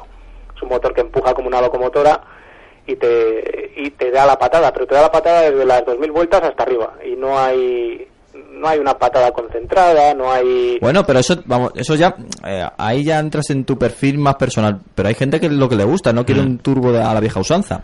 Igual, pero yo ya no te estoy hablando ni de, ni de motor turbo. A veces, incluso los atmosféricos pueden ser de, de estirada y de estirar el motor hasta arriba y jugar arriba. Al final, muchos motores ya no es por la por si es turbo, si es inyección directa o si es atmosférico. Muchos motores te dejan sensación de que tienen carácter, de que tienen una personalidad. Y otros motores como este, pues son un poco como, como motores eléctricos. Sí, son muy rápidos, pero no tienen nada que te diga, mira, aquí está el motor que me está hablando, que me está diciendo algo, no, no transmite. Es muy difícil de explicar con palabras. Hay que, hay que montarse en tres coches, cambiarlos y, y- y ver y comparar. Y, por ejemplo, el motor del Ford, vosotros que lo habéis probado también, sabéis que es un motor turbo, que también Sí. empuja desde abajo y que tiene la curva de par muy llena, pero es un motor que transmite más. Sí. Cuando estás exigiéndole, notas que el motor está trabajando. Es más agresivo. Efectivamente. Al final, si eso es lo que buscas, que al final igual nos cegamos un poco por, por ser un poco quemados y nos olvidamos de que la gente pues se compra estos coches para usarlos todos los días, va a la compra, lleva al niño al cole y tener cinco puertas viene bien, que el coche sea más suave viene bien, que gaste menos viene bien. No, sí, dinámicamente, eh, en ese concepto que estás hablando de por- para abrir a- el espectro de, de las ventas, le está yendo muy bien esta fórmula a Renault. El Clio está funcionando bien a pesar de, de las pocas ventas que se producen ahora por, el- por la crisis y el Clio está siendo un éxito. Pero claro, ha abandonado algo que tenía ya conquistado. Sí, es el problema, que, que además también eres preso de, de tu pasado. Y cuando eres la marca que mejores utilitarios deportivos ha estado haciendo durante década y media, pues te descuelgas, haces una cosa distinta y la gente se queda un poco pillada, ¿no? Hmm. Bueno, pues ahí está, el Clio RS por manos de Guillermo Alfonsín después de un año y medio. Está bien. Yo te le tenía ganas ya. Le ¿eh? tenía ganas, le tenía, lo sabemos, lo sabemos. Bueno, nuevo sello de identidad eh, para Ford, eh, nuevo diseño, hemos podido ver eh, en los primeros fiestas, ahora va a llegar al nuevo Mondeo, al Focus que dentro de muy poquito lo tenemos en el concesionario y bueno, en, en París veremos el C+, y el S+.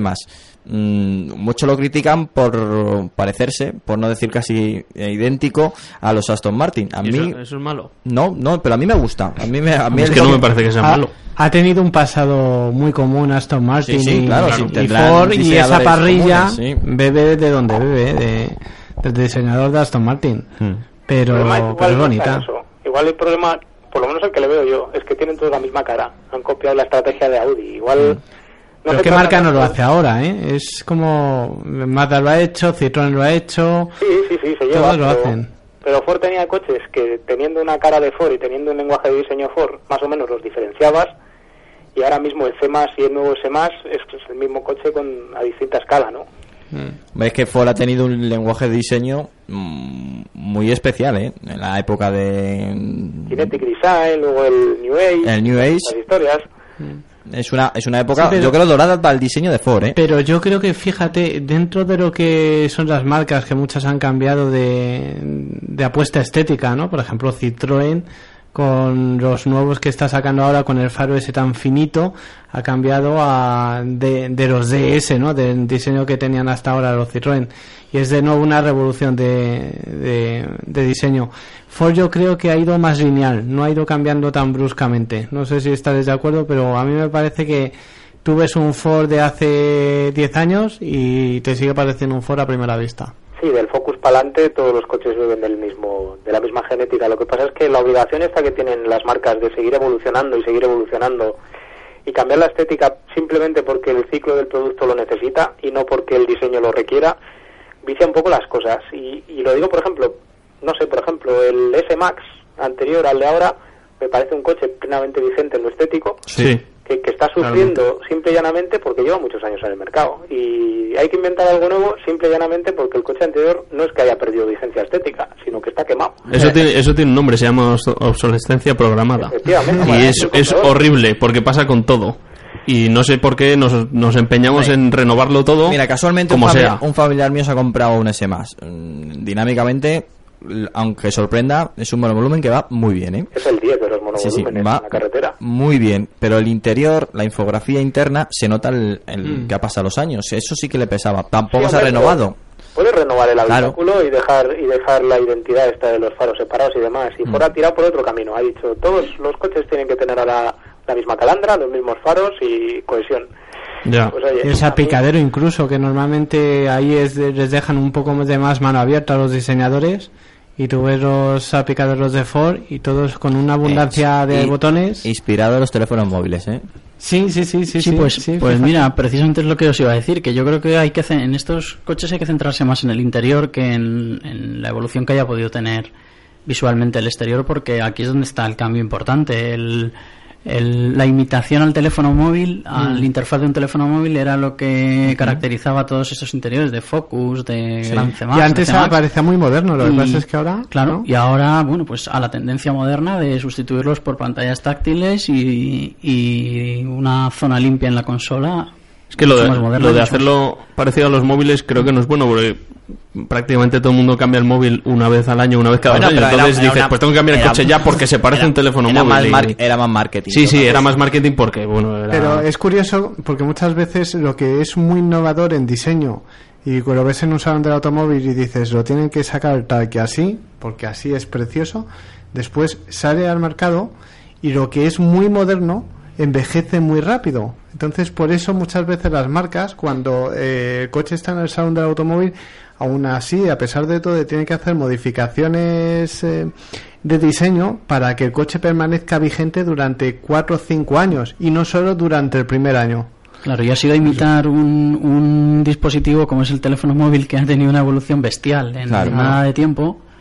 Y claro, pues. Ahora, ahora tiene, tiene un riesgo. Ellos lo han hecho con muchos botones y hay el riesgo también de concentrar todo en la pantalla y no hacer prácticamente botones. Entonces yo creo que también eh, hemos pasado de un extremo a otro. Hay un término El medio. error- sí, el error ahí puede estar, yo por ejemplo, en los nuevos coches de Peugeot, Por ejemplo, por ahí va yo. todo, todo, todo, todo, hasta llegar que, al punto de que para mover el climatizador. climatizador tienes que darle con el dedo. Eso es. Y eso es imposible, o sea, no, no se puede uno andar a desviar la vista para mover y cambiar la temperatura. Eso una ruletita va mejor, lo sabemos todos. De hemos de toda la vida. Lo que pasa es que a nivel, en el momento de vender el coche, se vende mejor si tiene eso táctil. Pero luego el resto de vida que tienes del coche durante siete años, pues sí, te lo compraste porque te era táctil y resulta que eso no te, no te soluciona nada. Es así, es así. La evolución del diseño, la evolución de los teléfonos móviles y todas las inspiraciones que tienen en estas marcas, pues también para vender y decir somos las más modernas. Lo que le hacía falta a Ford en el interior era una pantalla más grande, no sea táctil o no, pero es Menos que se había, botones. quedado, se había quedado minúscula. Antes era grande, cuando salió era grande, curiosamente. No, no, no, no, pero yo, yo- bueno, Pero- nació como si fuera un tontón. Sí, sí. No Y se ha quedado, se ha quedado que atrás, yo creo. El problema lo habéis dicho vosotros. Ahora, ¿qué domina el, el automóvil? El infoentretenimiento. ¿Y qué ocurre con el infoentretenimiento? Que todo el mundo cambia de teléfono, iPad o, o lo que le dé la gana, sí. lo cambia cada año y medio o dos. El coche vive siete años. Claro. Alguien tiene que coger y empezar a actualizar los sistemas de infoentretenimiento de los coches que salgan. Claro. Porque si no, lo que no puede coger, pues yo qué sé, te compras, y, y lo tenéis bien claro, os compráis un Serie 5 de estos, del modelo a- actual, no del anterior justo, Con el iDrive. y aquello era la releche cuando salió, y está Hmm. ultra obsoleto, y no Sí. le puedes conectar por streaming de Bluetooth el móvil, y no puedes hacer no sé qué, y todas esas cosas al final son motivos de cambio de coche, pero que no deberían de serlo, porque al final actualizar un ordenador montado en el coche, si los fabricantes quisieran, no debería ser para nada complicado. Bueno, existe, es que no quieran. hay algunos que ya están han- por lo menos dando el paso con la tecnología Mirror. Pero bueno, Dicen, cuentan, pero Sí. yo me cuesta mucho creerlo. Audi también hablaba de que sus sistemas MMI ahora iban a poderse cambiar el procesador y cambiar la, la interface. Que A- se- Android está entrando ya en, lo- en los coches. Sí, Apple iOS, también. Apple. Sí. Pero es muy peligroso. Es que daros cuenta que el teléfono móvil, cuando está en la actualización de la actualización de la actualización, ya no funciona. Y se come la batería en tres minutos. Sí, y es yo- cierto. O falla algo y deja de al funcionar. Note 2 cuando eso lo es verdad, eso es verdad. Se me ha roto el teléfono, lo tengo que cambiar. ¿Qué pasa? ¿No vale para llamar? No, es que el sistema operativo me lo han actualizado y ya no funciona. Y espérate que si luego vas al taller que se me ha estropeado la pantalla, la actualización son 150 euros y no han hecho nada. Han, han metido un pendrive y han dicho, uy, esto no funciona. En fin, es lo que nos toca, ¿no? Pues sí, la verdad que sí. Bueno, Guillermo, queda pendiente la prueba del Gol R para la próxima semana, si le dejamos una perlita dulce a, a nuestros oyentes. Que tengo la garganta que no... Bueno, la próxima semana más y mejor y como siempre digo, pues este fin de semana no os perdáis Autoblog que va a estar bastante interesante. Porque escribe Antonio. Sí, no por otra cosa. Un abrazo, chicos. Un fuerte abrazo, Un abrazo. Guillermo. Hasta luego. Adiós. Bueno, y ahora es el momento de Juan Ávila, que sé que está entusiasmado con su Fórmula 1 y esas dos perlitas que nos ha dicho, que ya Enrique le ha dicho que una cree que no. Pero bueno, no quiero adelantar, no quiero Siempre, adelantar. siempre se habla de esa perrita, es una cosa que, que Enrique, que es perro viejo ya como yo también en la Fórmula 1, pues sabe que este es el run run de todos los años y que siempre se amenaza por parte de Creston de esta, de esta medida. Vamos a centrarnos de todas maneras, lo, lo más interesante, bueno, se está disputando, se, se ha disputado ya los, las prácticas libres de, del Gran Premio de Singapur. Eh, una cosa no cambia, los Mercedes están ahí, son, son eh, el equipo a batir. Y otra cosa que no cambia, y no debería sorprender a estas alturas, es que Fernando va muy bien en esta pista. Eh, a pesar Solo- de solo- polémicas perdón. pasadas y demás. Mira, Solo mira hay que, que le, he ver- dicho, le he dicho a Juan. Solo hay que hablar- ver la salida del año pasado de Alonso. Le Sí, digo, le digo a Juan, tienes que tratar el tema de, de Alonso con sus amigos periodísticos italianos y tienes que tratar lo de la, la- Tranquilo que hay para todo. No, no, pero, es que- de todo. pero esto es la radio y como bien sabes, Ya, cada pero es ah, oro. no, no, po- no, no podemos obviar el Gran Premio de Singapur tampoco. Bueno, o sea, pues por lo menos hay que hacer un. Bueno, vale, me parece bien. Hacemos una cosa. Una acotación breve. Es- escuchamos lo que era antiguamente los Fórmula 1 y seguimos. Eso es.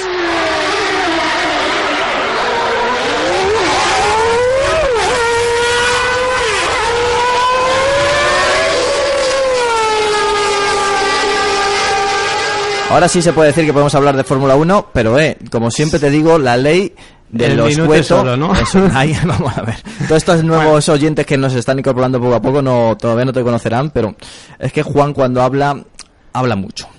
Para nada, para nada. Es que el tiempo se acorta exponencialmente, simplemente. Bueno, vamos con vamos, ello. vamos a ello. Mm, muy sencillo. Eh, hay dos temas que, que, que son de mucha actualidad ahora en la Fórmula 1. Eh, el primero, eh, que se refería a Antonio, lógicamente, son las palabras de Alonso y el enfado que, que ha tenido con los últimos rumores que salían de, de Italia, indicando que, que iba a haber un baile de asientos entre Red Bull y Ferrari. No me extraña que esté cabreado. Yo Alonso- me cabrea hasta a mí, imagínate a él. Alonso decían que se iba a Red Bull y Ferrari decían que contrataban a Vettel. Desde luego el que quien sale ganando ahí en ese cambio de cromos es Red Bull a todas luces. Y me cuesta creer que Ferrari se la deje hacer. Pero bueno, claro, eh, tiene una cláusula en el contrato. mm, Fernando puede ser libre si Ferrari no termina entre los tres primeros del campeonato como equipo. Eh, tiene ¿Cómo va muchas posibilidades de que eso suceda ¿Cómo va el campeonato? Tengo que mirarlo. tiene muchas posibilidades de que eso suceda y, entonces pues los medios italianos es como aquí en España eh, están muy polarizados con Alonso hay quienes le defienden y quien siempre había apostado porque Alonso quienes habían apostado porque Alonso llegado a Ferrari y hay quienes le critican que ese marcharmo de superestrella que salva a Ferrari haga caer un poco eh, a Ferrari como una cosa, mm, ¿no? Como decir, bueno, pues eh, Alonso, si no fuera por Alonso, Ferrari no sería nada. Entonces esa parte tampoco en Italia gusta del todo. Eh, ¿Posibilidades de que la haya? Sí, segura. Seguramente eh, es una opción y Red Bull habrá mirado pues la posibilidad de que si Vettel se va o porque McLaren está atentando a, todos, ha atentado a Hamilton, ha atentado a Vettel, ha atentado a Alonso. Eh, si Vettel se va, quiere tener un, un piloto de garantías. Eh, es una vieja aspiración de Helmut Marco. Eh, de hecho, hablamos una vez con Antonio García y, comentó eso, que Helmut Marco siempre lamentó el haber dejado pasar a Alonso, el no haberlo tenido en su equipo y siempre ha intentado conseguirlo. Otra cosa es que después por la política de Red Bull, pues después de todos estos enfrentamientos sea un poco raro ver a Alonso en el equipo austriaco, ¿no? Pero cosas más raras se han visto. También la gente le resultaba raro de su tiempo en Renault que te aterrizara en Ferrari con las luchas que habían tenido y aterrizó. Eh, Vettel en, Ferrari, pues puede darse el caso de que el equipo mm, se con toda revolución, con la salida de Montecémolo, con la posible llegada o no, siempre está ahí en el aire de Ross Brown, eh, termine por por salir del agujero en el que se encuentra y Vettel Mm. se encuentre un cochazo y parezca que todo Y ha sido obra de él Mm.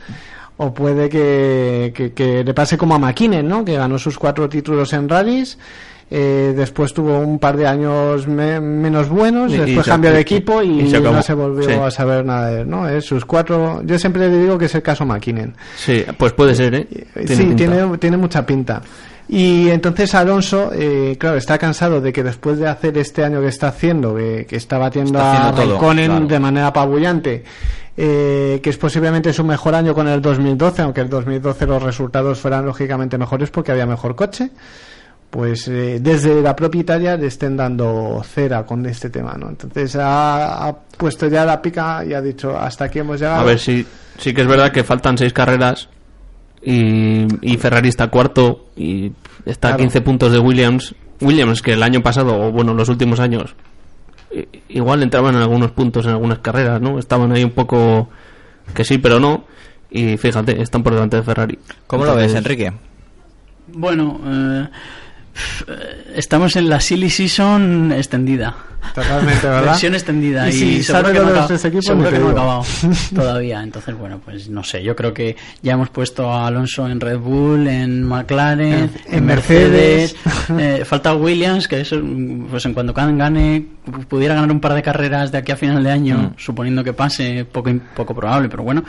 Demasiado Y- tacaño, y- Frank, y- para y- pagar el sueldo Y de viceversa. Hemos puesto a Vettel en todos los lados, a Hamilton le hemos cambiado de sitio. Bueno, Es que eso es muy fácil, o sea, yo lo Yo- pongo en Twitter y digo, creo que Alonso se va a ir a no sé Yo dónde. vería- he, he leído, es que no. Vería más factible un momento del siguiente tipo, es decir, si Mercedes gana el campeonato de pilotos que tiene toda la pinta a través Bueno, de, de Rosberg, bueno, tampoco Hombre. cosas más raras hemos visto también, ¿eh? Sí, pero lo si lo gana bastante fácil. a través de Rosberg, Hamilton queda en una posición muy complicada porque había llegado como el líder, ¿no? Había llegado como la estrella que habían fichado a golpe de talonario. Sí, pero tiene, Entonces- más, tiene más años para... ¿no? Sí, pero ya te sitúa al mismo nivel porque tendría un campeonato él y un campeonato Rosberg. Y ya están en igualdad de... No, no es la estrella ya, ya no es eh, la referencia. Bueno, Ya pero eso, eso te obliga también a ser mejor, Pero creo. estás, pero estás en el coche que el año que viene va a ser referencia igual, porque ah, mucho Sí, de un año para otro, sí, sí. Claro, es que son dos segundos por vuelta de distancia. No, no, no se recupera tanto en un año normalmente. es muy difícil que por muchos cambios que vaya a haber se vaya a re- a jugar esa diferencia y el caballo ganador el año que viene es Mercedes otra vez. Eso está claro. Pero, pero ahí, ahí lo dejo, ¿no? Que existe la posibilidad incluso de, de que se que produzca guerra, este movimiento. Tiene que haber una guerra como la de McLaren en Eso es, 2008. que se si no- intensifiquen las últimas carreras, que gane al final Rosberg, que haya una debacle en las relaciones del equipo y termine por salir.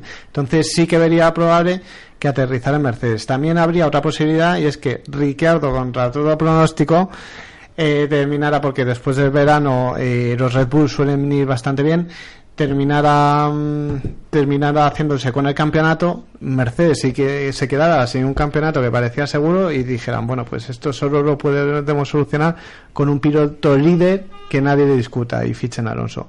Alonso en Red Bull, hombre, por poder puede ser, pero no sé cómo lo ves tú, pero me parece así como un poco No hombre, eh, muy difícil de asimilar así a primera A mí vista. me ha sorprendido, bueno, o no sé si me ha sorprendido realmente, o, o quizás no lo esperaba que fuese tan rotundo. Marco al, al salir a negar la, los rumores, ¿no? Y em, con unos modos que dejaban como entrever que tampoco estaba muy entusiasmado con la idea siquiera, ¿no? Ah. Igual que Vettel hoy, por ejemplo, ha comentado que, que es imposible saber dónde va a pilotar, ni siquiera el año que viene, pues eh, el jefe fue muy rotundo y parece que no tiene muy buena... Hay muy- quien sugiere, no sé si podría darse el caso, tú cómo lo verías, que Kvyat eh, subiera a Toro Rosso y ahí dejaran el puesto un puesto libre en Toro, en Toro Rosso a Carlos Sainz. No sé si me parece un poco arriesgado Bueno, tener una alineación tan inexperta. Sí, pero si hay un equipo que lo puede hacer son ellos, que son valientes en ese sentido y, y Ricciardo ha demostrado ya este año que se puede confiar en él para metas mayores. Sí, no, desde, desde luego. No, Ricardo, ahora este año la sonrisa ya no se le va a quitar en la Hay- vida ya. Pero si esto, si esto no fuera suficiente, hay otra parte, eh, otra mm, otra variable que se puede meter en la ecuación que entonces ya puede mm, vo- volver A- a, la más series season de las más series season que te puedas imaginar. líanos un poco más. Lo vamos a llevar todavía más. Y es que eh, hay varios equipos que están pasando dificultades económicas por emplear Por razones obvias, sí. Eh, Caterham y Marussia las están pasando de OPA. Lotus también. Lotus cada año acumula como unos 30 millones de euros más de deuda. que Hombre, Marussia y Lotus al menos de momento este año tienen puntos en el campeonato. Sí, pero, pero al final de, la cuestión es dinero. Sí, todo, sí, empre- todo equipo es una empresa que necesita dinero para sobrevivir. Y Sauber, mm, el año pasado ya las pasó muy mal. Se, dice- se dijo que no pagaron el sueldo de sus empleados durante una, vuelta, una parte del año y del propio Nico Hulkenberg. Y entonces es ahí donde entra un factor que es que si varios equipos caen, como se comenta que hay esa posibilidad cierta, eh, Eccleston tiene que presentar en dos circuitos 22 coches por obligación. Sí. O eh, 20 o 22, ya me, me he liado. Eh, pero mínimo 20. Eso sí que es cierto. Pero entonces tienen que meter más coches en cada equipo. Claro, entonces, ¿qué solución se han dado desde hace mucho tiempo si esto sucedía? Eccleston tiene que presentar 20 que- coches por parrilla porque es la obligación lo que pone en el contrato con los circuitos. Entonces, lo que barajaban era un tercer coche por cada equipo de los grandes. Es decir, me- Pero eso no es menos posibilidades para los equipos menos grandes. Claro, pero es Digo que yo. si desaparecen, imagínate que desaparecen tres equipos, Sí. Te quedas con una parrilla muy reducida de, de 16 coches, no te lo puedes permitir, tienes que rellenarlo. Entonces, lo que se dice es que Ferrari, McLaren, Mercedes y Red Bull podrían presentar un tercer coche. Y entonces, cada equipo con tres coches, imaginemos ya la cantidad de vueltas que puede haber Bueno, para pero que cada entonces, uno- pero cada Juan, piloto- estas son las cosas que se Juan, comentan. entonces- y- Entonces, es que hoy, hoy lo ha comentado Bernie Eccleston en Singapur como una posibilidad Pero muy cierta, como un- más cierta no, que nunca, como creo que es sabiendo una- que, él que, es que una la bola cosa de está humo. muy complicada. Creo que es una bola de humo, ¿eh? Hombre, Eccleston em, eh, siempre ha sido partidario, de hecho dejó caer a HRT porque no le aportaba a la Fórmula 1 para lo que él quería los tres equipos adicionales. Eh, dejó caer a HRT y dejaría caer con mucho gusto, ya lo has dicho en más de una ocasión, a Maruse y a Caterham. Bueno, O sea, los esta dejaría te- caer perfectamente. Esta es la teoría que a Enrique no le cuadraba, que he dicho al principio. No, sí, a ver, a mí, a mí me cuadra una, o sea, vamos a ver, la idea es muy buena, eso está claro. Es lo que siempre ha O querido. sea, la, idea es, eh, te- en la teoría y en el papel, perfecta. Ahora, hay Que ponerla en práctica. claro. Perfecta, y no bueno. está- sí, pero es, ah, para mí sí, para mí es perfecta. Ahora lo- es, bueno, es ahora bastante, voy a es comentar mi- bastante buena. mi Bueno, puede tener algún, algún matiz, pero es, es una idea muy buena, igual que es una idea muy buena lo de la, la puntuación en la última carrera. ¿Cuál es la diferencia entre una entre una idea y la otra? Que la, la de la doble puntuación es muy sencilla de aplicar, la de los tres coches es más difícil. Porque, claro, imagínate, hacer otro coche más imagínate y- el coste bestial que puede tener incluso para gigantes como Red Bull o como... Ahí es donde voy yo, que O sea, no es, es un que- coste, o sea, un tercer coche, no sé en dónde lo vi una vez, que creo que eran como 3-4 millones de euros eh, tenerlo eh, producido, pero compáralo con un presupuesto de... fichar un tercer piloto top y un equipo de... Pero que puede traer dinero, o que te técnicos puede más, traer sí. patrocinadores. Y también cuando haya más coches también puede haber más posibilidad de, de emoción, ¿no? Sí, más En puntos. Por eso que deportivamente puede estar muy bien. Espera. Y bueno, a nivel de mercado, pues imagínate. A ver, Puedo dar mi opinión. a ver, sí. imaginad- imaginaos que estáis en Lotus, ¿no? Que es, este año no, no está yendo muy bien, por los puntos que podemos ver. Vale, se meten un Ferrari más, un Red Bull más, un Mercedes más, un McLaren No más. huele los puntos ni. Vamos, ni a no, tiros. no acaban los puntos ni Y marcha ese, atrás. es, ese es uno de los problemas que Entonces, siempre se ha barajado. para los equipos dejaría buenos- a los equipos de media parrilla todavía peor Claro, porque tendría menos eso- posibilidad de luchar por puntos Esos y de conseguir dinero. esos equipos desaparecerán. Entonces dirán, Sí. vamos a meter un cuarto coche de Ferrari y un cuarto coche. Claro. No, es que ya no lo siento Es- mucho. es- pero no. es- Esa no es la solución, yo creo. Eso que dices es un riesgo muy cierto y que Patrón hoy precisamente ha comentado. O sea, eh, la Fórmula 1 necesita equipos medianos y equipos pequeños. Claro. Pero no puedes hacer. Si no, se va a ir fagocitando a sí misma y al final te vas a quedar con cuatro equipos. Si Claro. una, una disciplina no es seria, con, bueno, eso pa- mi opinión personal. Si solo hay dos, tres marcas involucradas, Para tiene que haber diversidad para que el título tenga ese mérito de haber batido a varias marcas y varios Claro. rivales. Conclusiones. Conclusiones. Primero que Alonso se ha cabreado hoy, eso ha sido más que evidente. O sea, eh, la, manera de decirlo además incluso ha sido bastante, bastante concluyente. Eh, que veremos todavía más rumorología, seguro.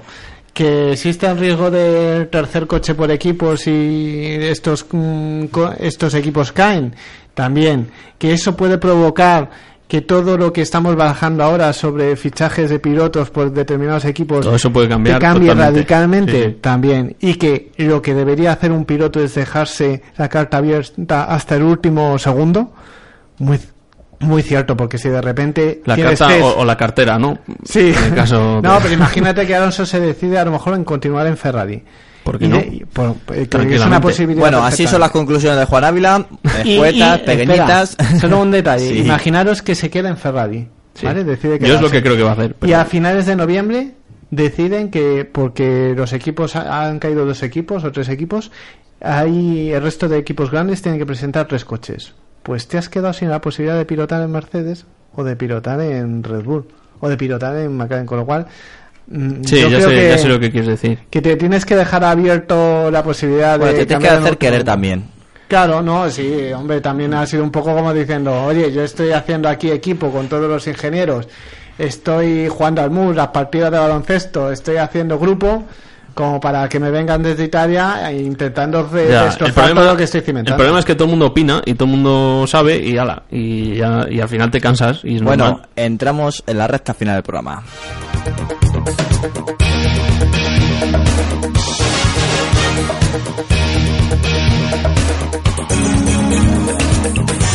Y la semana que viene, Bueno, la semana que viene haremos un especial de la marca del Rayo. Hablaremos de Opel, por supuesto, las últimas noticias del motor. Hablaremos también con Guillermo Alfonsín. eh, hablaremos de Autoblog, de las últimas noticias que hayan surgido eh, en, en la página de Autoblog. Y bueno, como siempre, pues de una manera dinámica, divertida y amena. Así es Auto FM y así se lo hemos mostrado. Un fuerte abrazo, poneros el cinturón y disfrutar del fin de semana como espero que lo pase yo también, que creo que me merezco un descansito. Lo dicho, ser buenos y disfrutar. Os veo el próximo viernes.